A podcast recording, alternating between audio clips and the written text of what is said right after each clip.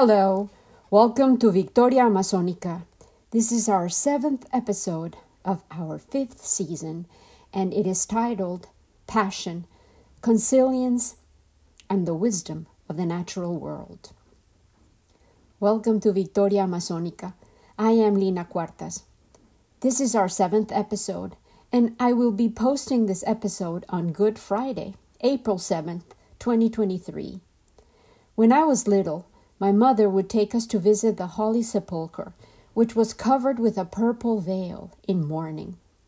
Christ had died at 3 p.m. sharp, and we always listened to the sermon on the radio, during which Christ spoke what I remember being called his seven last words, but now I know are many more. Given the darkness that seems to be surrounding the world today, and the horrible discoveries of yet more cases of abuse within the Catholic Church, my heart hurts, and I find even more meaning within Jesus' last words of love and forgiveness as he was nailed to a cross, surrendering his life for the forgiveness of sins. Most Easter Fridays, it rained in Colombia, and it has been raining for two days in San Antonio, so I apologize if nature wants to participate in our episode today. Jesus asked of his heavenly Father, Father, forgive them, for they know not what they are doing. To the repentant thief, he assured, Today you will be with me in paradise. To his mother, Woman, behold your son. And to John, There is your mother. Then he seemed to engage in direct conversation with God. My God, O Lord, why have you forsaken me? He asserts his vulnerability then by declaring, I am thirsty. And he concludes, It is finished. Father, into your hands I commit my spirit. Jesus' focus as he agonized narrowed from his executioners, whom he forgave, unto the repentant thief who recognized that he deserved to be crucified, unlike Jesus. Jesus then spoke to his beloved mother and cousin, whom he charged with taking care of her in his absence. He humbly manifested his physical vulnerability, begging for water, receiving sour wine instead. Finally, he asserted that the prophecy had been fulfilled, and he surrendered his spirit into his Father's hands. He died willingly, yet he was not defeated by death, and three days later, in Easter, we rejoice as a collective, greeting each other with joy. Peace be with you. Whatever your creed might be, there is abundant meaning in the retelling of the crucifixion and rebirth of Jesus. He was a messenger of love whose birth split time in before and after, BC and DC, before Christ and after Christ. And each of us might be inspired by his surrender, which flowed from an illuminated spirit, buoyed by forgiveness and humility. Today, my prayer for us all in the day of Passion is that we may truly find peace within the turmoil, hope beyond the despair, and a love so vast that forgiveness and release allow us each to be free. During my last episode, we met the little apothecary, and quite intentionally, I did not specify the meaning of this word hoping perhaps you would investigate on your own. Today, we will continue exploring the life of Alexander von Humboldt, whom his family called, quite dismissively, the little apothecary. Apothecary is an archaic English term for a medical professional who formulated and dispensed potions and herbal remedies called materia medica to physicians, surgeons, and patients. The modern terms pharmacist and chemist have taken over this role. The word apothecary is derived from apotheca, meaning a place where wine, spices, and herbs were stored. During the 13th century, it came into use to describe a person who kept a stock of these commodities, which were sold from a shop or a street stall. Von Humboldt was not truly an apothecary, but he became so much more. He was a lifelong student of nature, of earth science, of minerals, topography, geology, botany, ecology, and he merged these disciplines with a deep sensibility and knowledge of language. His varied expertise allowed him to decipher, analyze, and share with others the interconnectedness of all the phenomena that he was eager to study, explore, measure, and understand throughout a wide expanse of the world. Today, learning about him might be as beneficial as medicine for the soul. Last time, I introduced you to a fantastic book that Andrea Wulf, with a U, wrote about Humboldt's life, The Invention of Nature. Today, I will tell you about an updated translation of Humboldt's own most comprehensive book, which he titled Views of Nature.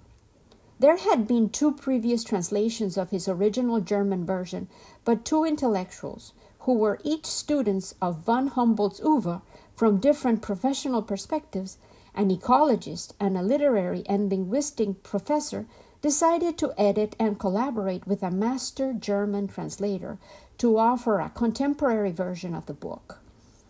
They wanted to achieve a volume that more faithfully represented von Humboldt's scientific mastery, as well as his skills as a writer and observer of nature, highlighting the delicate relationships between the phenomena he witnessed through an astounding variety of environments.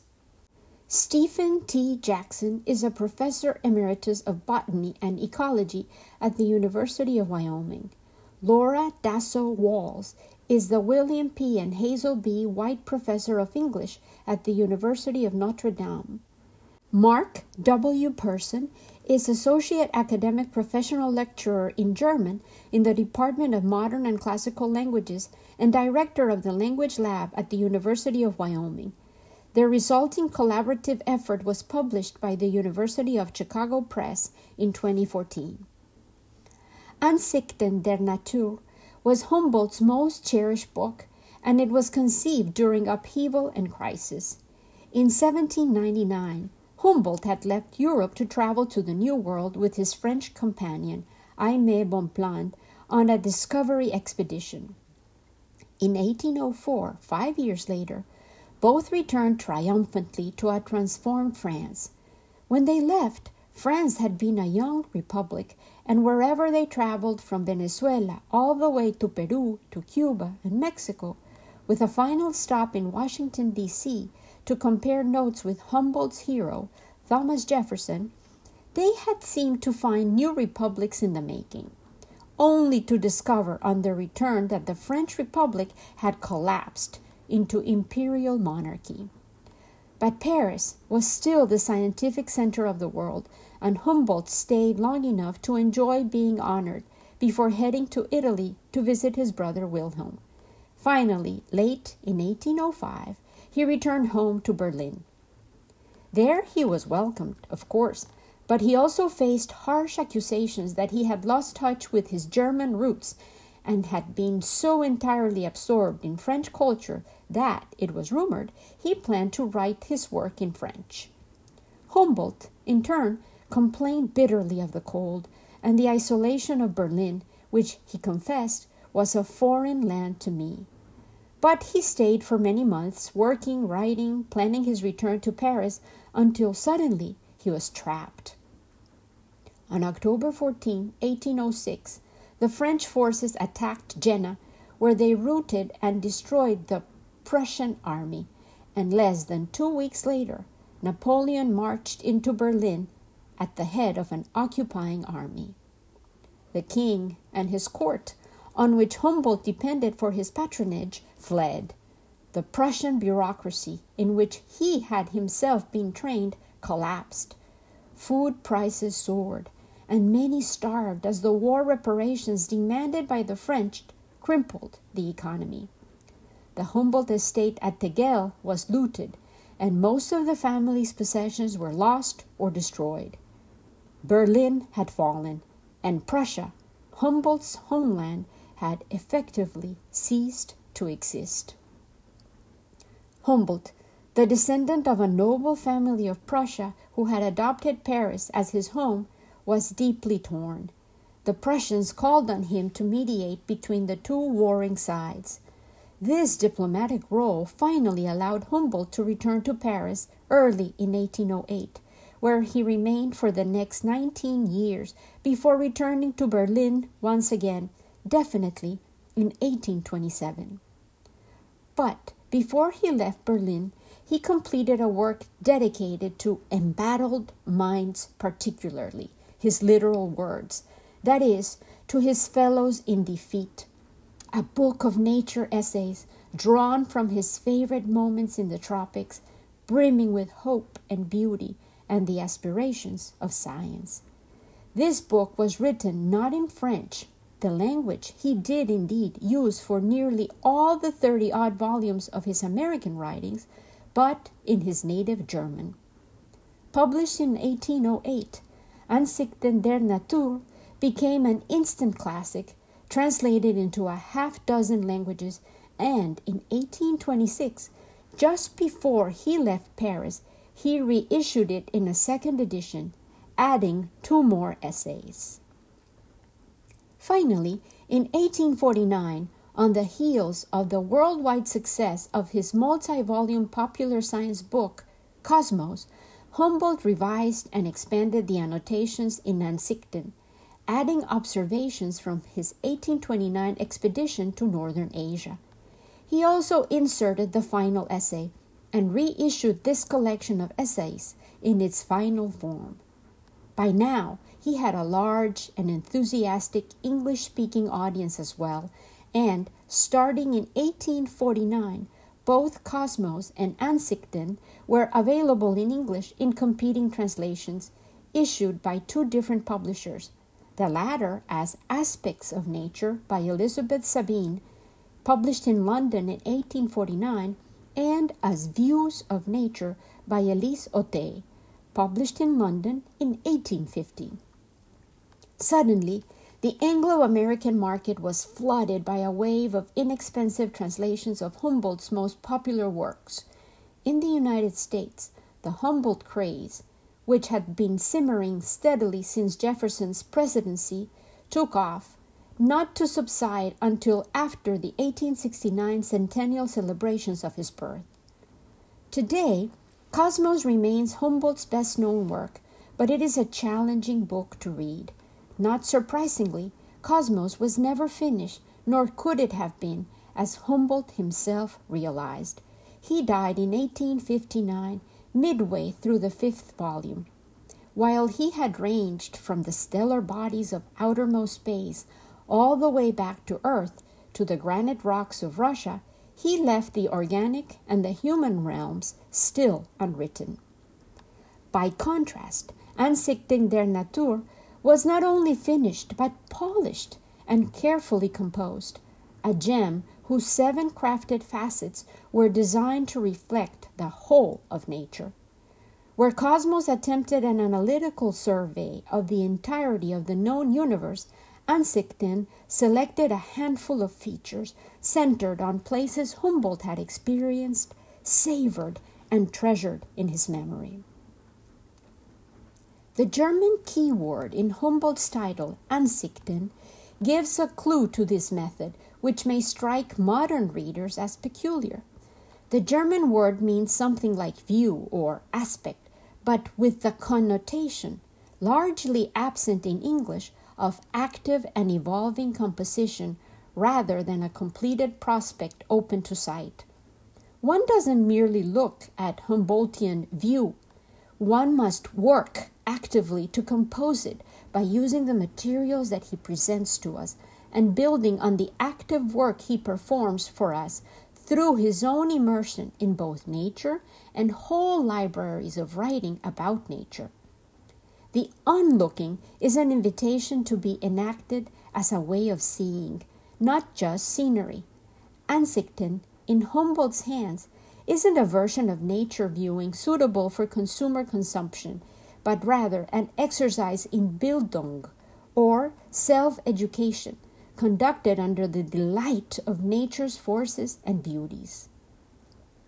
The task of consilience starts here, with the active work of interweaving immediate, direct, sensuous perception of nature with careful and rigorous intellectual cognition, together with a certain emotional coloring or balance, all composed into a many faceted whole.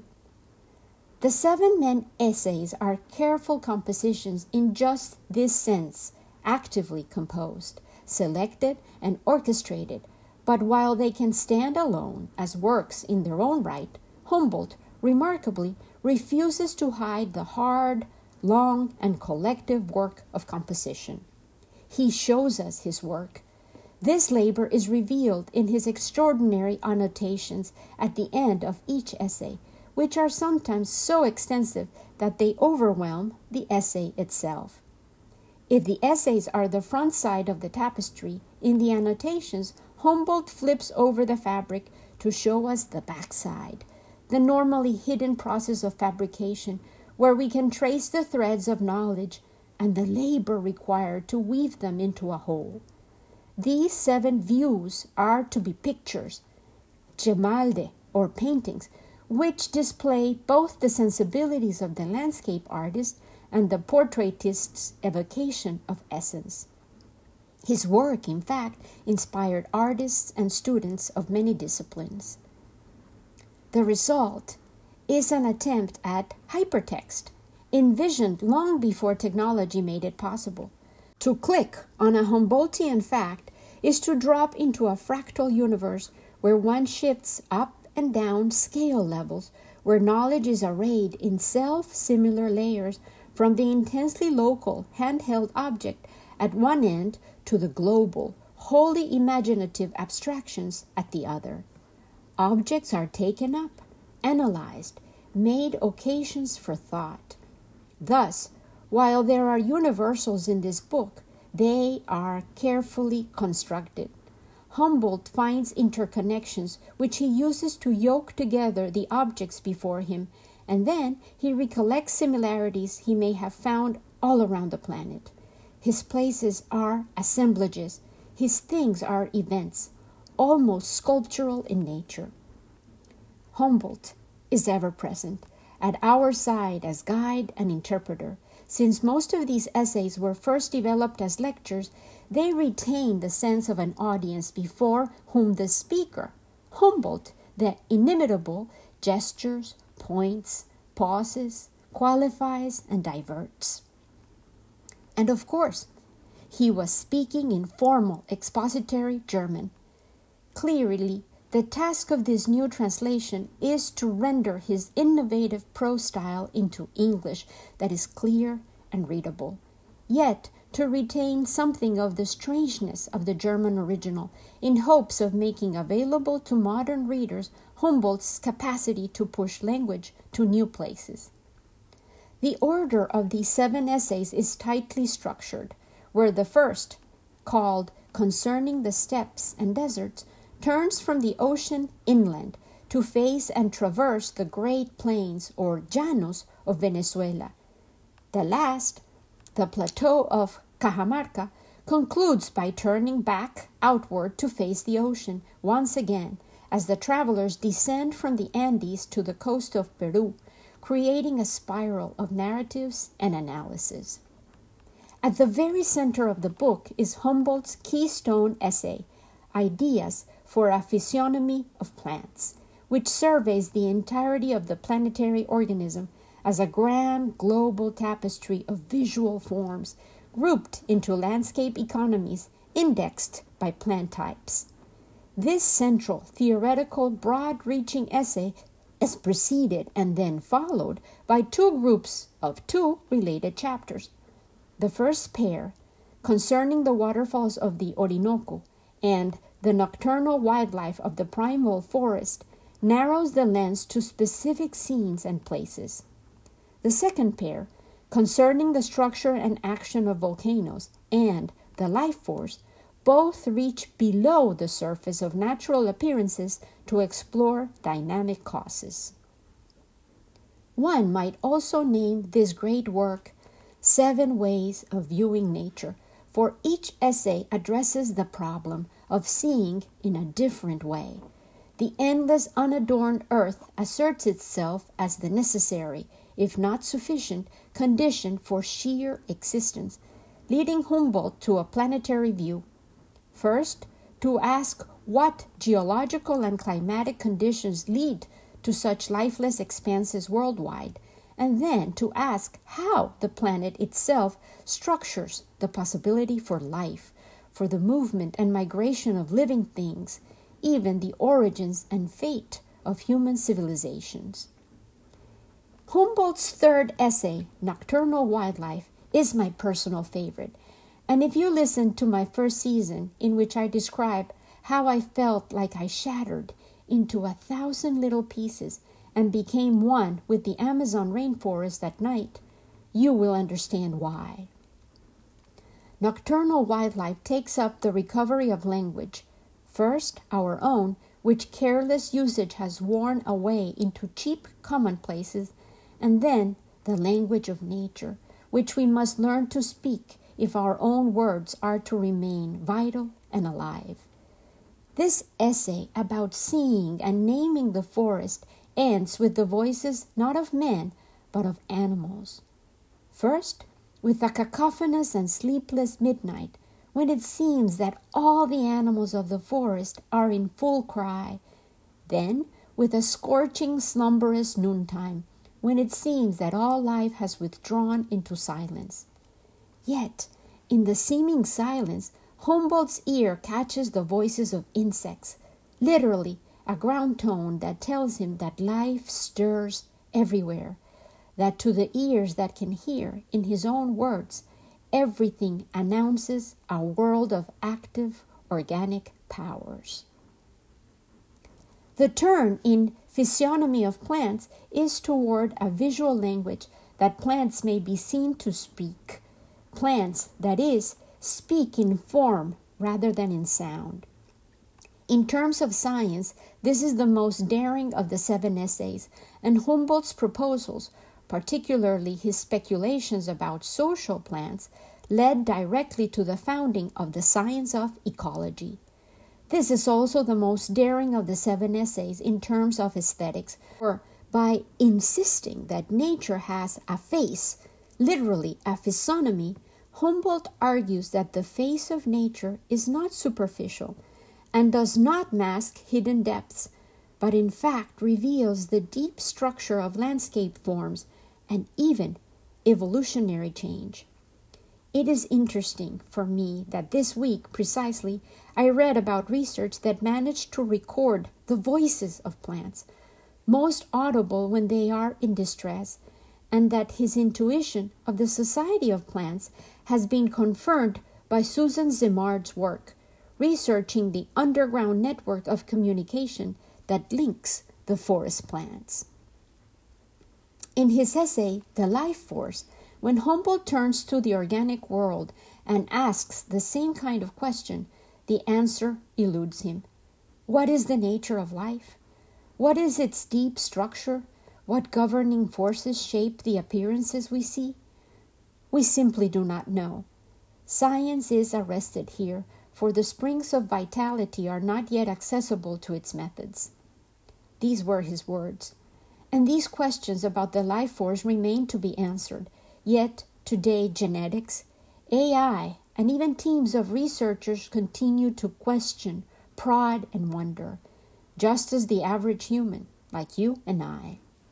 In the final essay, The Plateau of Cajamarca, which was the last one to be added, in it, Humboldt provides narrative closure by bringing himself back out from his inland travels to face, once again, the ocean.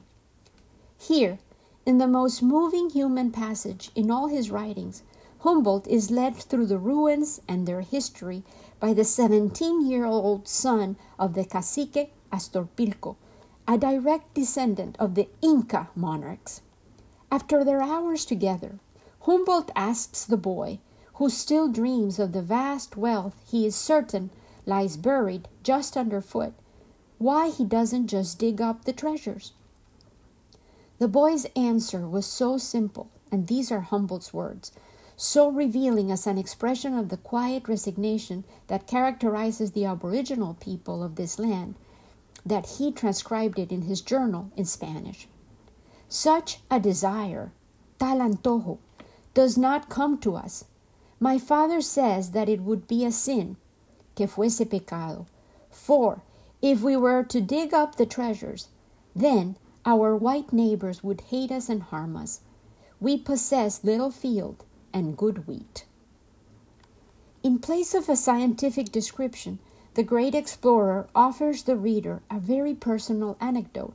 In place of a king's ransom, a little good wheat. In place of a voyage around the world, a moment's view of the Pacific.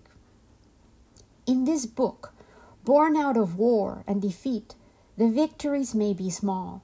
They might be called, indeed, victorias amazónicas, for they are, undoubtedly, small gains nurtured in the face of sorrow and small beauties realized in the throes of violence and pain. These small achievements are the main fibers that uphold these essays, even as the hard won triumphs of science weave into these views of nature, revealing stories about the compensations of knowledge, knowledge that is built thread upon thread by the loom of history. As the annotations of views of nature make clear, Humboldt's style of science drew on a huge network of observers, explorers, and scientific amateurs and professionals in every field of knowledge and from every inhabited continent on the globe.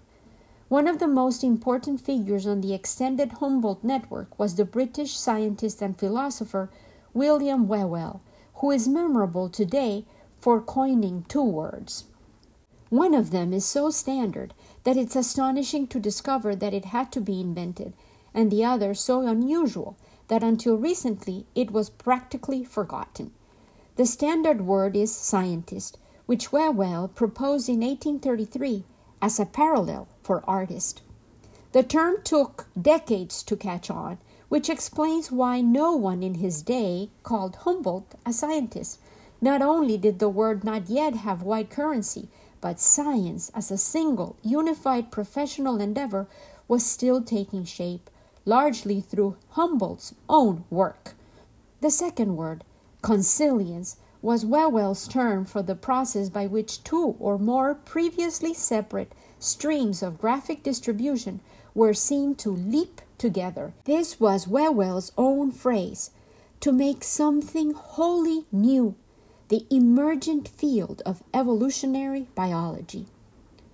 Humboldt's work can be seen as a massive project in consilience, as he strove to weave the separate strands of geology, physiology, physical geography, geophysics, geographic distribution, and movements of plant and animal species, vegetation patterns, anthropology and ethnography, linguistics, weather, climate, and more into a whole that today is most closely approached by the field called Earth Systems Science. But Views of Nature insists on a second level of consilience as well, not merely of different fields of science, but of science itself with the humanities, notably poetry and art. Science could not be a sterile accumulation of facts. Humboldt's own words, it had to be animated by imagination. Humboldt comes to this consilience of science and aesthetics from several levels. At his most cosmic level, he assumes humans to in fact inhabit a single, coherent, and ultimately knowable universe out of which we emerge part and parcel. Accordingly, our minds, composed of the very stuff of the universe itself, are capable of discovering the pleasures of learning, the causes of those wonders, which reinforce, in turn, the determination to investigate natural forces and phenomena, creating a virtuous circle of pleasure and knowledge. Today, humanity needs knowledge more than ever I finished summarizing this introduction. Yes, the wisdom that I just shared with you is just the prologue to the views of nature. And I turned to the contemporary explorers of nature. I found this National Geographic article by Craig Welch in the April 2023 issue about the undeniable changes in what used to be nature's seasonal cycles. It was titled Nature is Out of Sync, and it asserted Timing is everything in nature, from the opening notes of a songbird's spring chorus to the seasonal percussion of snapping shrimp. Every important ecological process lives and dies by a clock. Flowering, egg laying, breeding, migration. It's as true on the Mongolian steppe as it is in the Arabian Sea or a Costa Rican rainforest. Centuries of evolution honed these patterns. Now, climate change is recalibrating them. And that is reshaping life for almost everything. In every ocean and across every continent, seasons are in flux. Earlier warmth, delayed cold, and shifts in the frequency and fierceness of precipitation are toying with established rhythms in both predictable and unexpected ways. So, researchers the world over are straining to document the timing of life cycle events, a scientific discipline known as phenology. That timing is being upended by our fossil fuel emissions. Globally, Markets for insect pollinated crops such as cacao, watermelon, cumin, and coriander are worth up to 577 billion annually. Changes to nature's clock also may influence agriculture in dozens of hidden ways, not all of which can be addressed by shifting planting or harvest seasons. Farms may be exposed to more frosts or previously unseen crop killing pathogens. There is much we don't know yet. Can timing changes alone drive significant extinctions? What is nature's capacity for adaptation?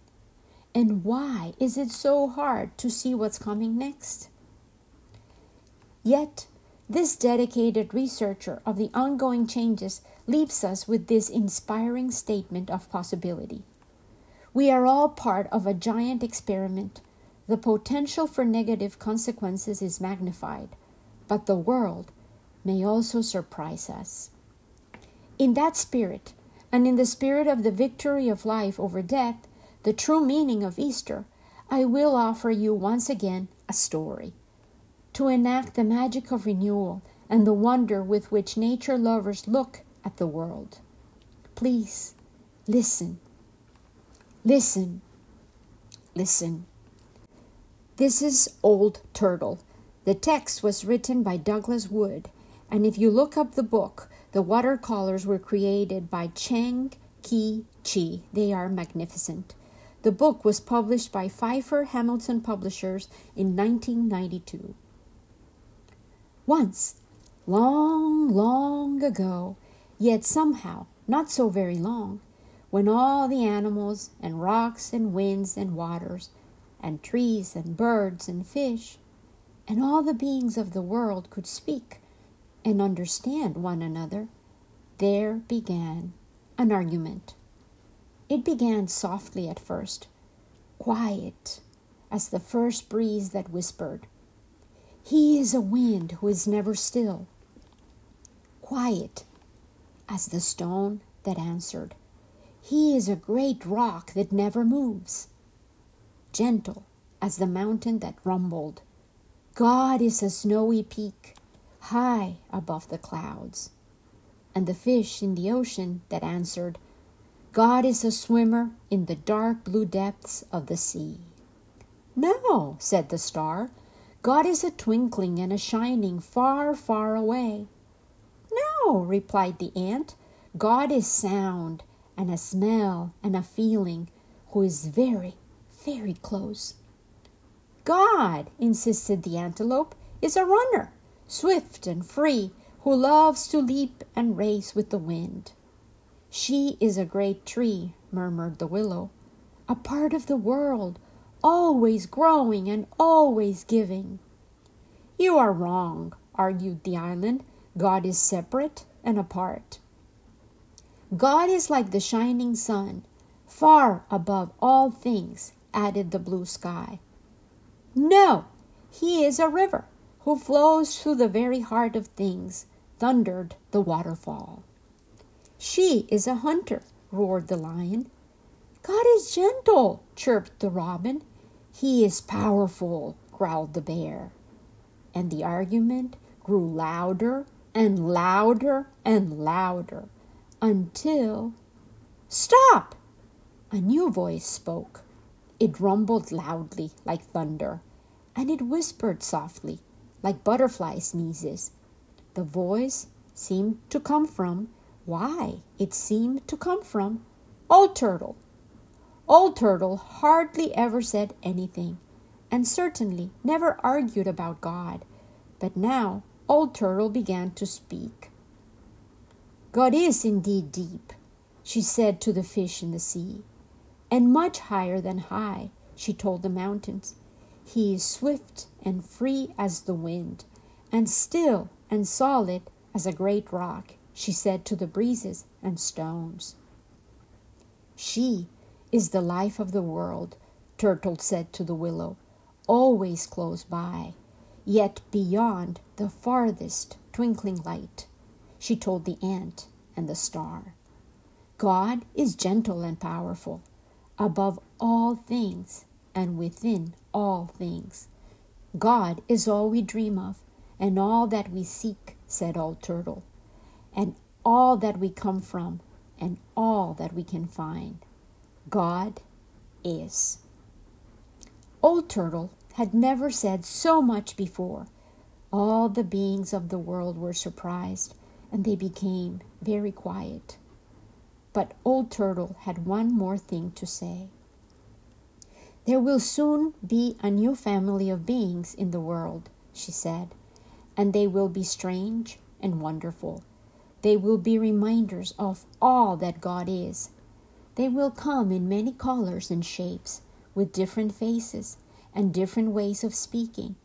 Their thoughts will soar to the stars, but their feet will walk the earth.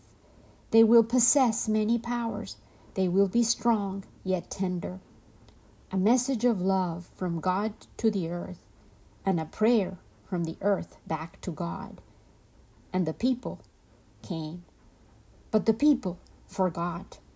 They forgot that they were a message of love and a prayer from the earth and they began to argue about who knew God and who did not, and where God was and was not, and whether God was or was not.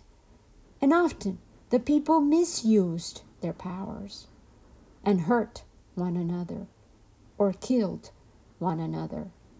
And they hurt the earth until finally even the forests began to die and the rivers and the oceans, and the plants and the animals, and the earth itself. Because the people could not remember who they were or where God was, until one day there came a voice, like the growling of thunder, but as soft as butterfly sneezes. Please stop. The voice seemed to come from the mountain, who rumbled Sometimes I see God swimming in the dark blue depths of the sea, and from the ocean who sighed, He is often among the snow capped peaks, reflecting the sun. From the stone who said, I sometimes feel her breath as she blows by. And from the breeze who whispered, I feel his presence as I dance among the rocks.